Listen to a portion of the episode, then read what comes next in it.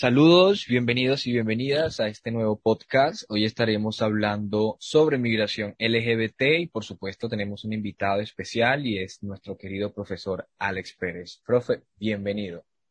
Fran, hola, ¿cómo están? Me place muchísimo estar con todas y todos ustedes acompañándoles en este espacio. Eh, mi nombre es Alex Pérez, eh, soy profesor de la Universidad de Cartagena en la Facultad de Ciencias Sociales y Educación y pues hago parte también del equipo de investigación de la Corporación eh, Caribe Afirmativo. Y por acá su humilde servidor, Fran Rangel, parte del equipo de movilidad humana de Caribe Afirmativo. Eh, profe Alex, ¿le puedo decir profe? ¿No hay problema? por supuesto, eso es lo bonito de ser profe, es que lo llevamos como en la sangre todo el tiempo. Me encanta, entonces vamos a estar súper cómodos. Hoy vamos a hablar acerca de la migración LGBT y todo lo que tiene que ver en torno a esto y lo que significa también. Entonces, pues yo quisiera en este caso iniciar como preguntando lo que históricamente se ha, significado el tema de las personas LGBT buscando como unas mejoras eh, en otros lugares, en otros espacios que precisamente sean amigables para ellas, digamos, ante la ausencia de, de oportunidades del lugar de donde provienen y cómo es ese proceso hasta, hasta buscar como este, esta diferencia o esta, eh, estas libertades, por así decirlo. Claro, Fran. Mira, yo voy a situar un poco como lo que voy a plantearles acá a partir como de nuestros ejercicios como de indagación e investigación desde la Corporación Caribe Afirmativo. Nosotros hemos venido haciendo una serie como de aproximaciones de orden muy cualitativo, eh, de reconocimiento un poco de, de, la manera en cómo las personas en situación de movilidad humana eh, en Colombia y en algunos países de América Latina, pues han devenido en este asunto de, de, del migrar, de desplazarse, de traspasar fronteras. Y un poco en ese ejercicio, Fran, lo que nosotros hemos encontrado es que hay una constante en muchísimas, en muchas personas LGBT de la transhumancia de, estar de un lugar a otro.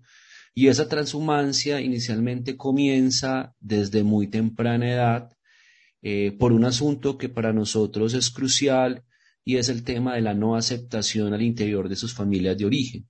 Es decir, para muchos chicos y chicas eh, gays, lesbianas, bisexuales y trans, cuando su expresión de género em, comienza a ser muy visible al interior de sus familias y de sus comunidades, en muchas ocasiones comienzan a ser víctimas eh, de violencias simbólicas y físicas, de acoso eh, e incluso de, atropellos eh, hacia su integridad física, lo que lleva a que en ocasiones la única posibilidad de sobrevivir, pero también de, de vivir un poco este asunto de sus sexualidades, es, salir de sus casas a temprana edad. Entonces, eh, este hecho va a marcar una experiencia supremamente clave en lo que va a ser el presente y futuro de muchas de las personas LGBT.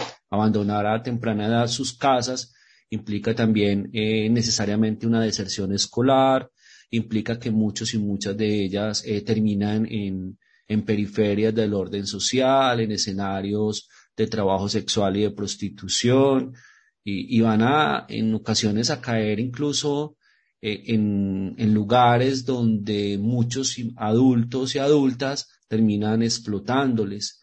Eh, ocurre en ocasiones con mujeres trans y con hombres eh, y mujeres que tienen una expresión muy femenina de género. Yo creo que eso es un elemento importante como resaltar acá, Fran, y es que más allá de si se es gay o ser lesbiana, o incluso si se es trans. El tema acá es cuando esto se hace visible, cuando esto se nota, cuando de alguna manera esa expresión de género pone en debate esa lógica binaria con la que las sociedades occidentales nos han educado.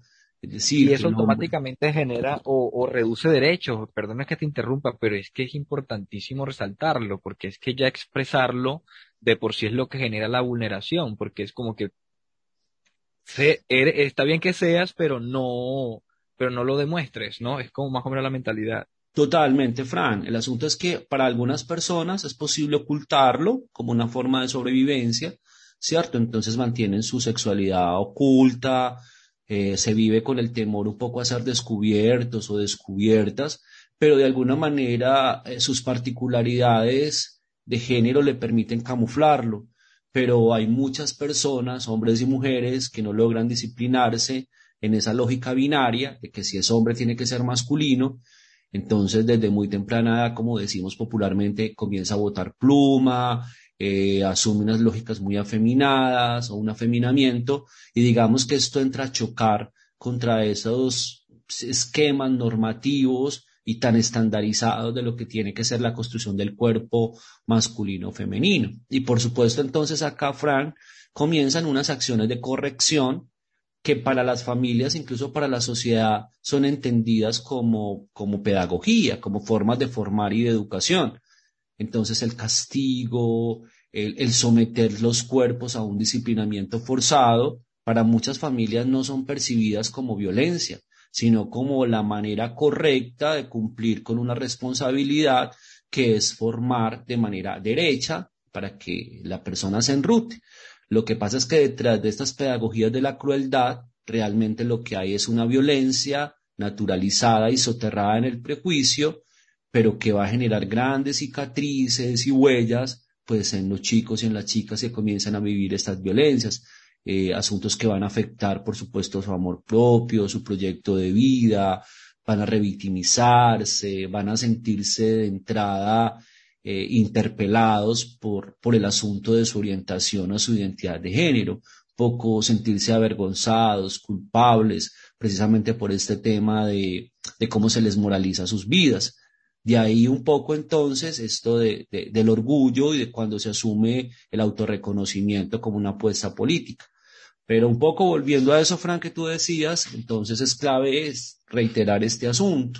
Es decir, ¿qué pasa con estos chicos y chicas que a temprana edad eh, expresan su género desde una lógica disidente? Pues van a ser sometidas a múltiples formas de violencia y esto les obliga a salir desde sus lugares eh, de, familia, de sus hogares.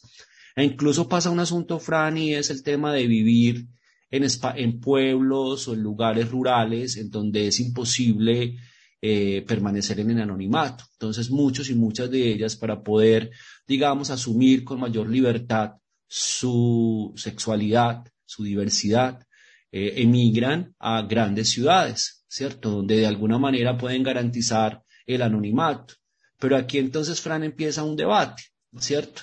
Eh, los derechos de la libertad eh, versus los derechos sociales, económicos y culturales. Muchas veces por eh, poder, digamos, ganar en libertad, ganar en esa posibilidad de autoafirmación, se termina sacrificando otros derechos como es el bienestar social, laboral, etcétera. Entonces, digamos que aparece una paradoja muy significativa en muchas de las personas LGBT con las que nosotros desde Caribe Afirmativo hemos interlocutado.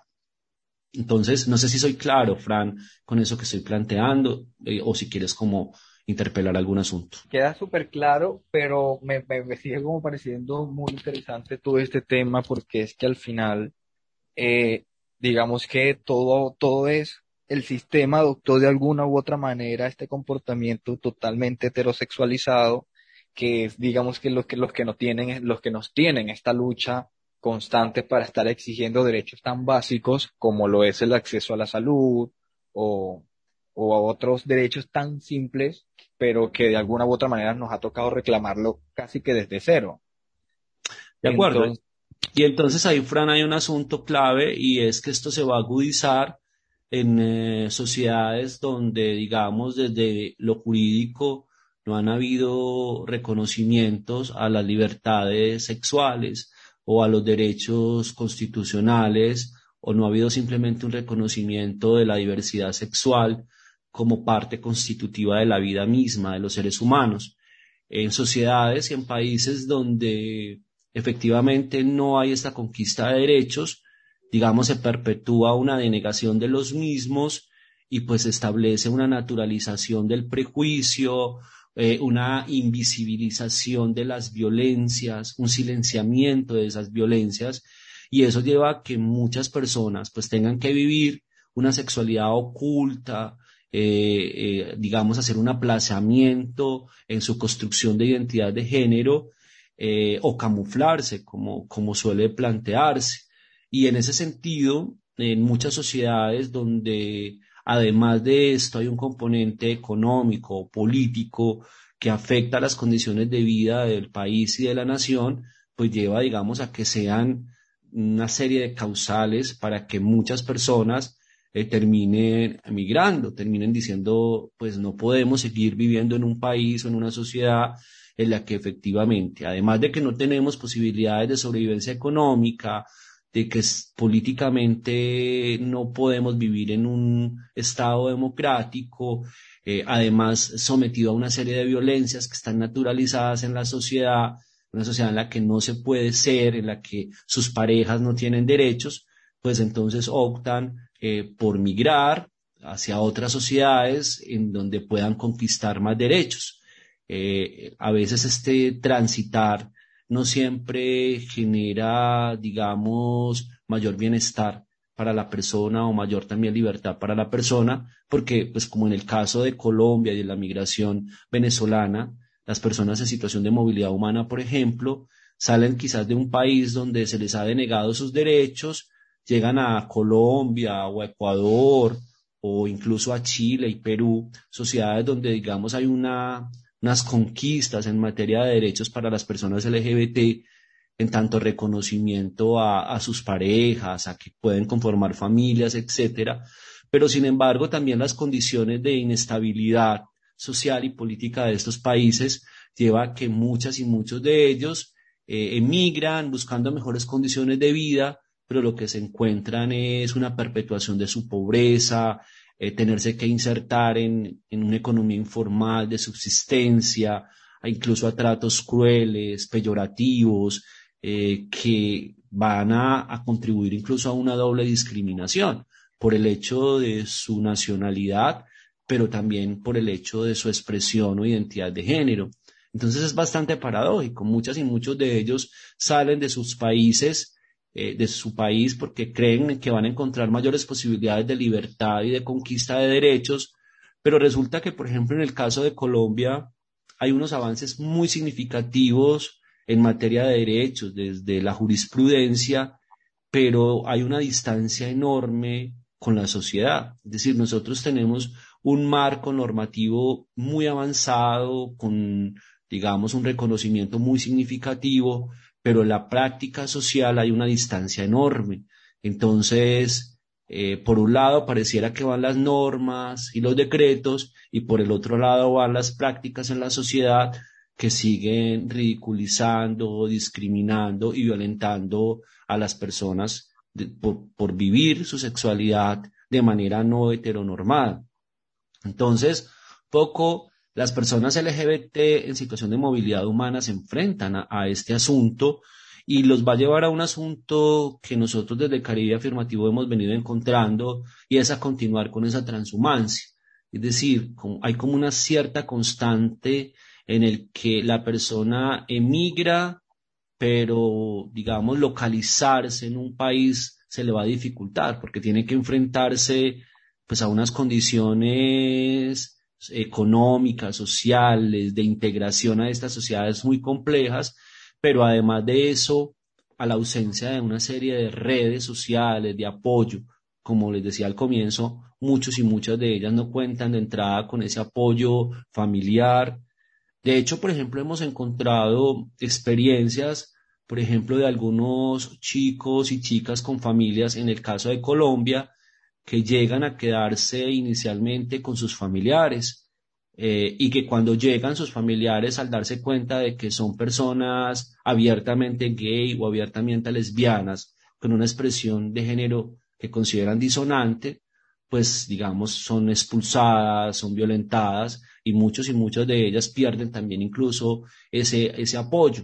Entonces en el tema de movilidad humana, Fran, lo que hay precisamente es una sociedad que, que va, digamos, a, a complejizar esa doble discriminación, ¿cierto? Por un lado, por el tema de, de, la diversidad sexual, por el tema de la expresión de género, pero también por el tema de, de una persona que, que viene de extranjera, que viene una, de una sociedad en la que supuestamente va a llegar a quitarnos eh, sus mejores, nuestras condiciones de trabajo, que son muy precarias. Entonces, digamos que esa disputa por, por, por el ordenamiento social eh, va a terminar siendo muy complejo en esta trama de, de la movilidad para las personas LGBT. Claro que sí, además de que los contextos obviamente varían, porque es que cuando no es la discriminación en este caso por la orientación sexual, lo es por el tema de, del origen, es decir, cuando se presenta la xenofobia. Pero por supuesto ya tendremos otro, otro espacio, otro podcast para conversar de ello. Eh, profe, nos vamos a una pequeña pausa y por supuesto vamos a colocar una canción que es muy simbólica en el tema de la migración. Se llama Latinoamérica y es de calle 13, así que vamos a escuchar un fragmento y volvemos.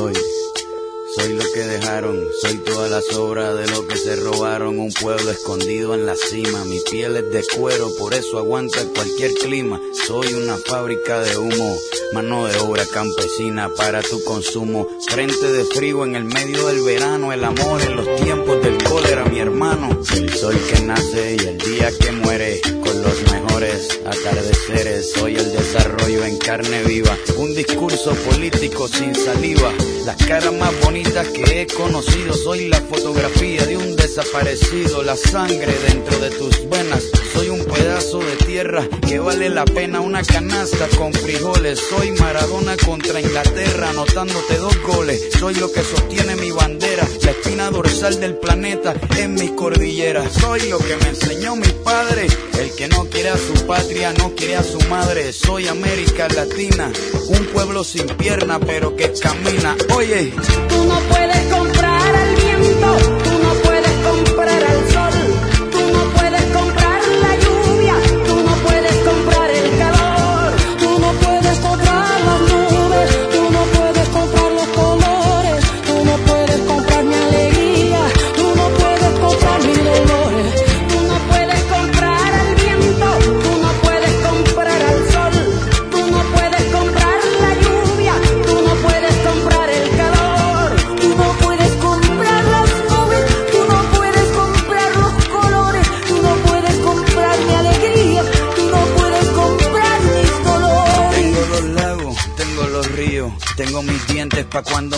la nieve que maquilla mis montañas. Tengo el sol que me seca y la lluvia que me baña, un desierto embriagado con peyote, un trago de pulque para cantar con los coyotes, todo lo que necesito.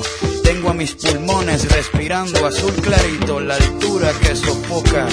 Soy las muelas de mi boca, mascando coca, el otoño con sus hojas desmayadas, los versos escritos bajo la noche estrellada, una viña repleta de uva, un cañaveral bajo el sol en Cuba. Soy el mar Caribe que vigila las casitas, haciendo rituales y agua bendita, el viento que peina mi cabello. Soy todos los santos que cuelgan de mi cuello, el jugo de mi lucha no es artificial porque el abono de mi tierra es natural.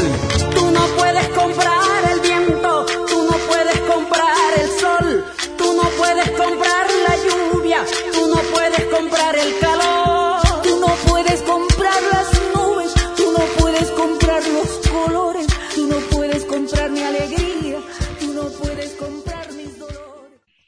estábamos escuchando un fragmento de Latinoamérica, una canción súper bonita de Calle 13, ¿no le parece, profe?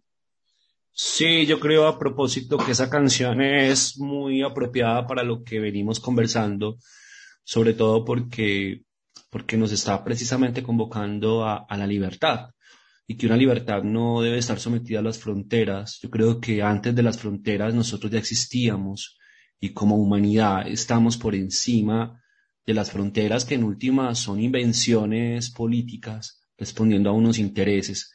Y esas fronteras precisamente no solamente geográficas, sino esas fronteras frente a nuestros cuerpos, frente a nuestras sexualidades, son fronteras impuestas que, que en ocasiones, como venimos hablando, eh, nos vulneran los derechos y terminan generando un montón de cicatrices en un montón de personas que viven ahí, que viven en, en el transitar fronteras porque están buscando mejores condiciones de vida o porque sus cuerpos y sus sexualidades sencillamente eh, no responden al orden establecido. Entonces creo que, Calle 13 nos hace una invitación precisamente a, a esa libertad y a esa, paradójicamente, a esas formas tan, tan parecidas que tenemos latinoamericanos, eh, esas formas de conectarnos, de sentirnos y de, de hermanamiento que hay, pero precisamente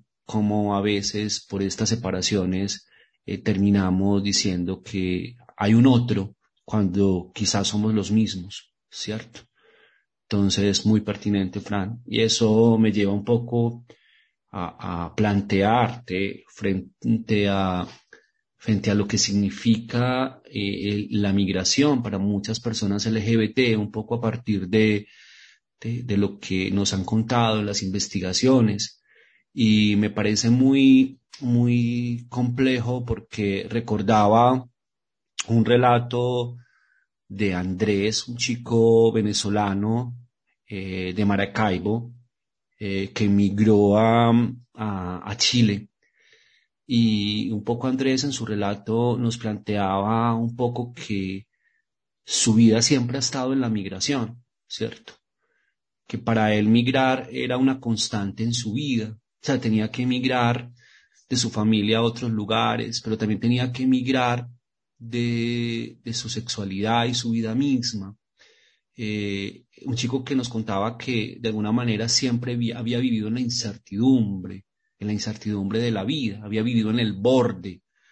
Y quizás las personas LGBT viven en el borde y han vivido en el borde, y entonces la experiencia de la migración tiene unas características diferentes y diferenciales hacia las personas cisgénero o hacia las personas heterosexuales.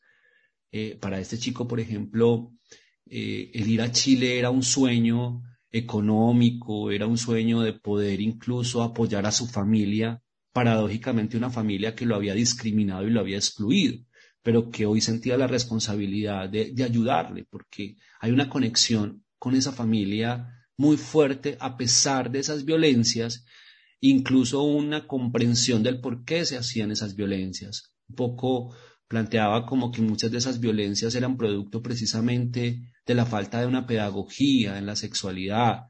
Es decir, el prejuicio eh, suele ser producto precisamente del desconocimiento. Y muchas personas LGBT así lo entienden. Eh, y incluso entonces logran, digamos, comprender el por qué sus familias están cargadas de prejuicio.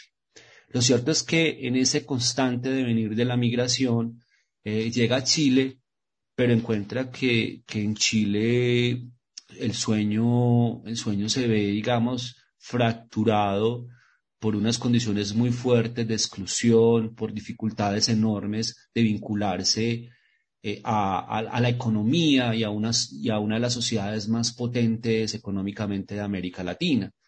Pero, digamos, la carga simbólica y el estigma con el que se llega, eh, digamos, le condena más hacia otras periferias que para él nunca hubiera imaginado.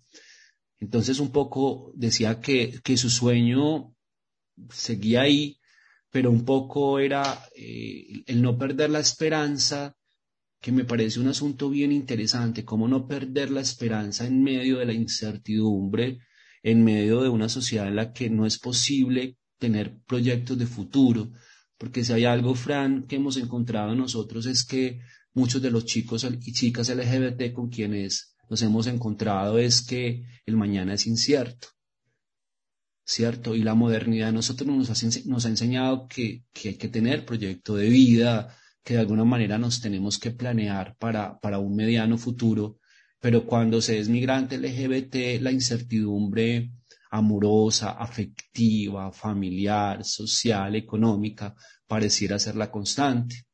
Ahí entra, y perdona que te interrumpa, pero quisiera añadir las redes de apoyo era un tema que quería tocar, pero creo que es como el momento de hablar de eso. Las redes de apoyo es algo súper importante y a la hora de migrar, las personas LGBT en este caso suelen migrar solas en su mayoría y, y, ahí es donde se presenta esta situación. ¿Por qué se presenta esta situación? Yo creo que esa ausencia de redes de apoyo precisamente se debe a, a esa, a esta sociedad prejuiciosa, ¿cierto? Eh, muchas personas LGBT eh, además vienen siendo, digamos, conectadas a partir de las redes sociales y, desde estas redes sociales un poco también se ha constituido una idea de, la migración como una posibilidad, ¿cierto? Entonces, el ver desde afuera eh, como esta ficción un poco de la migración conduce un poco a, esa idea de, de salir. Y muchas y muchos de ellas han caído como en, este, en esta ficción también. Y, lo que te decía es que muchas y muchos de ellos llegan a, a, situarse, pero se enfrentan con una sociedad eminentemente heteronormada, es decir, hasta los mismos refugios, Fran, es decir, los refugios que están pensados para nuestros países incluso son refugios en muchas ocasiones organizados por comunidades religiosas y las comunidades religiosas tienen una lógica de la familia heteronormativa tradicional. Entonces, pues una pareja de chicos gay o una chica trans va a quedar por fuera de estos refugios, de estos lugares. Entonces, esa soledad precisamente es la condena que viven las personas LGBT y encarna claramente el prejuicio más significativo, porque además de que es un otro que viene de afuera, es un otro sexuado, es un otro, se tiene una idea de un otro eh, que todo el tiempo está buscando, eh, digamos, utilizar su sexualidad como instrumento para incorporarse a la sociedad.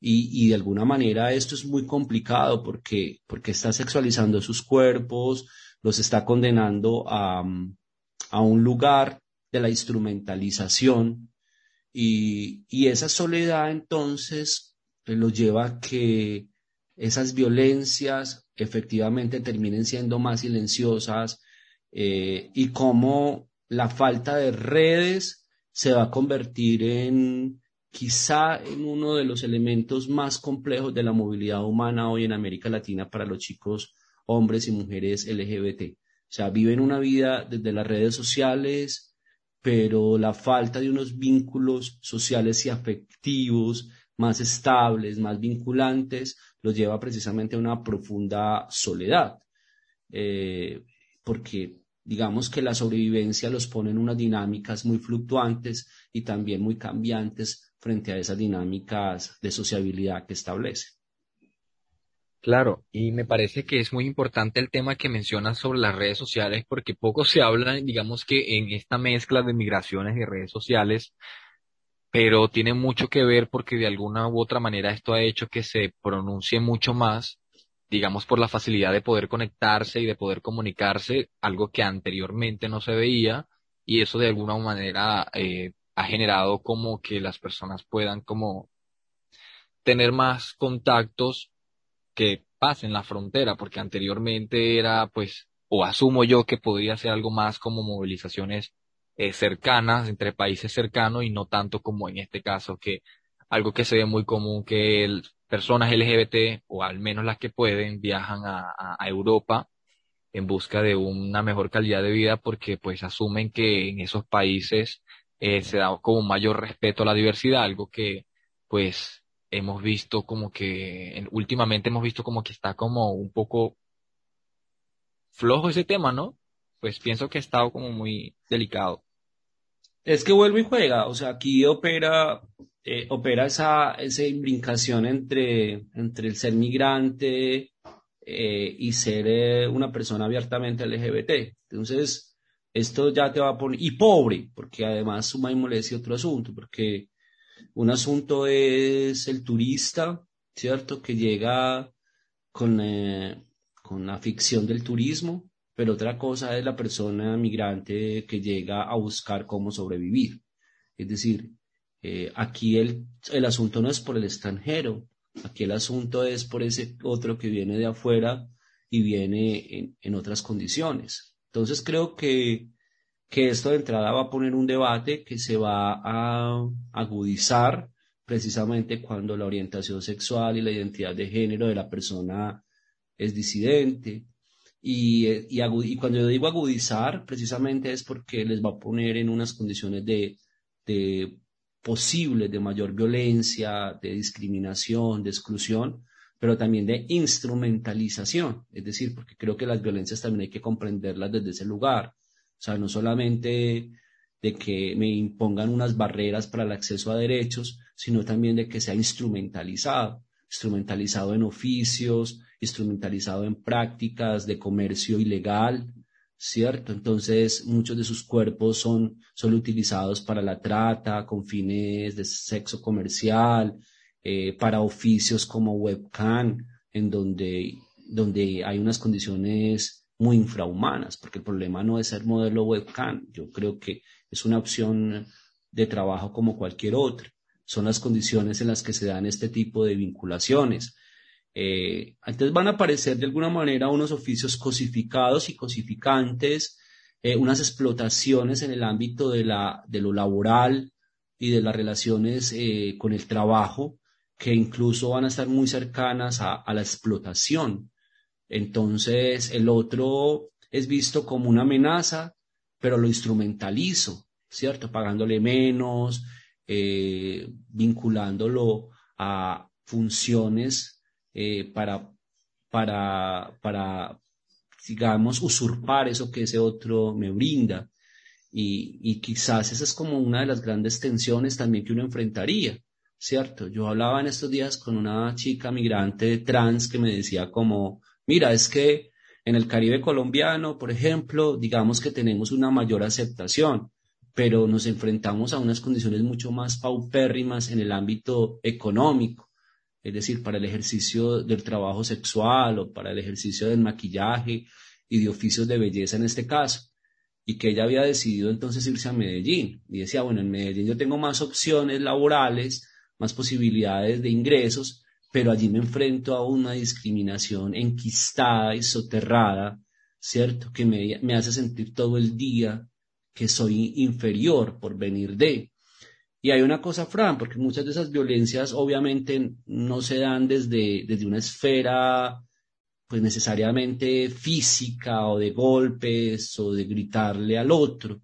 Es decir, la gente ha aprendido a ser políticamente correcto y en ese políticamente correcto utilizan unos lenguajes y unos eufemismos que están cargados de violencia y de discriminación para recordarle al otro que, que es un otro ajeno, ¿cierto? Que es un otro extraño y que como tal eh, debería de irse o no debería de estar. Entonces yo creo que, que acá con el tema de, de la migración y de la movilidad también hay que empezar a entender cómo se expresan esas violencias, porque en ocasiones no se expresan de manera tácita o visible, están camufladas en discursos que disocian, que aparentemente incluyen, pero que están cargadas de instrumentalización del otro. Ahora, yo quisiera, ya como para cerrar quisiera preguntarte algo. Yo sé que esto, y me gusta mucho preguntarlo porque sé que es algo mucho de interés, es algo de bastante interés para los oyentes. Y es, desde usted, el profe Alex, si tuviese que darle un consejo a los oyentes que son migrantes o que piensan migrar, ¿qué deben hacer y qué no deben hacer? Como que qué deben tomar en cuenta y qué no deben hacer de entrada al momento de migrar o pensar hacerlo. Mm, yo creo que no puede ser un ejercicio mm, mediado solamente por la espontaneidad. Creo que debe de, haber unos contactos, de, de, unas redes de apoyo. Mí, insisto, eso es muy importante. Eh, creo que no deben dejarse ilusionar por ofertas llamativas que pueden ser muy engañosas. Mm, ni dejarse impresionar a veces por las fotos en redes sociales. Mm, no necesariamente eso significa que haya una vida soñada, ¿cierto? Eh, creo que la migración hay que asumirla de otras formas. Mm, creo que en lo posible busquen apoyo. Creo que hoy hay organizaciones sociales importantes en red de América Latina que ayudan un poco a orientar para que este proceso no sea tan violento. Yo le diría un poco como, si van a emigrar, háganlo unidos, unidos y unidas, háganlo, háganlo con los otros y con las otras y acompañadas un poco de, las organizaciones sociales que hay en América Latina. Eh, pero que no sea un acto espontáneo, eh, que sea un acto medianamente planeado, eh, con, con un conocimiento previo del contexto a donde se va a llegar, ¿cierto? Un poco a, a, las ciudades en las que van a llegar, un poco que puedan tener unas mínimas claridades del lugar al que se están enfrentando y que están llegando o por el que están pasando y transitando. Yo creo que inicialmente sería, sería ese el punto que tendría como para, para plantearles, Fran. Bueno, yo también quisiera añadir como algo eh, a esto y es que por supuesto tengan en cuenta el tema de, las organizaciones, resaltarlo por supuesto como lo mencionaba. Eh, y pues no nada, yo quisiera, profe, dejarles como los micrófonos abiertos pero no sin antes decirle a las personas que no solo también, no solo se puede ser un buen migrante, sino también se puede ser una persona, una buena persona de acogida. Y es pues siendo amable y tratando a las personas con igualdad, independientemente de su nacionalidad o, situación económica. Creo que eso nos hace como parte del cambio y de la, de la diferencia positiva que necesita la sociedad. Entonces, nada, profe, agradecido con usted por, por por habernos acompañado en este espacio y le dejo los micrófonos para que se despida. No, Fran, a ti un abrazo muy grande, un reconocimiento a, este proceso, a toda esta apuesta que tú y tu gente vienen desarrollando desde, desde estos espacios comunitarios y de ciudadanía. Yo creo que es vital esto, es vital poder pensarnos en, en el ejercicio de la ciudadanía para personas en situación de movilidad humana y que todos y todas tenemos derecho a, vivir eh, desde una lógica de la ciudadanía como tal. Eh, y lo que tú decías, Fran, o sea, aquí es un asunto de, humanidad, de, reconocer al otro, a la otra, de evitar generalizaciones, que creo que es lo que realmente ayuda a, a mantener prejuicios, y es que entendamos la migración también desde las singularidades. No todas y todos los colombianos somos narcotraficantes, como no todas y todos los venezolanos tienen intereses ocultos o oscuros. Entonces creo que no hay nada más terrible que las generalizaciones en esos procesos de reconocimiento del otro. Un abrazo muy fraterno y gracias por, por este espacio, Frank. Arroba Caribe en Instagram y Twitter, arroba Caribe. También estamos en Facebook como Caribe Afirmativo y no olviden visitar nuestra página web www.caribeafirmativo.lgbt. Allí podrán encontrar artículos, informes y, por supuesto, eh, todo sobre nuestro trabajo eh, que realizamos en pro de la población LGBT en todo el país. Así que gracias, profe, gracias a todos. Nos vemos en el próximo podcast. No se lo pueden perder. Gracias. Un abrazo. Este audio fue posible gracias al generoso apoyo del pueblo de Estados Unidos a través de USAID. Los contenidos son responsabilidad de Caribe Afirmativo y no necesariamente reflejan las opiniones de USAID o del gobierno de Estados Unidos de América. Soy las muelas de mi boca, mascando coca. El otoño con sus hojas desmayadas, los versos escritos bajo la noche estrellada.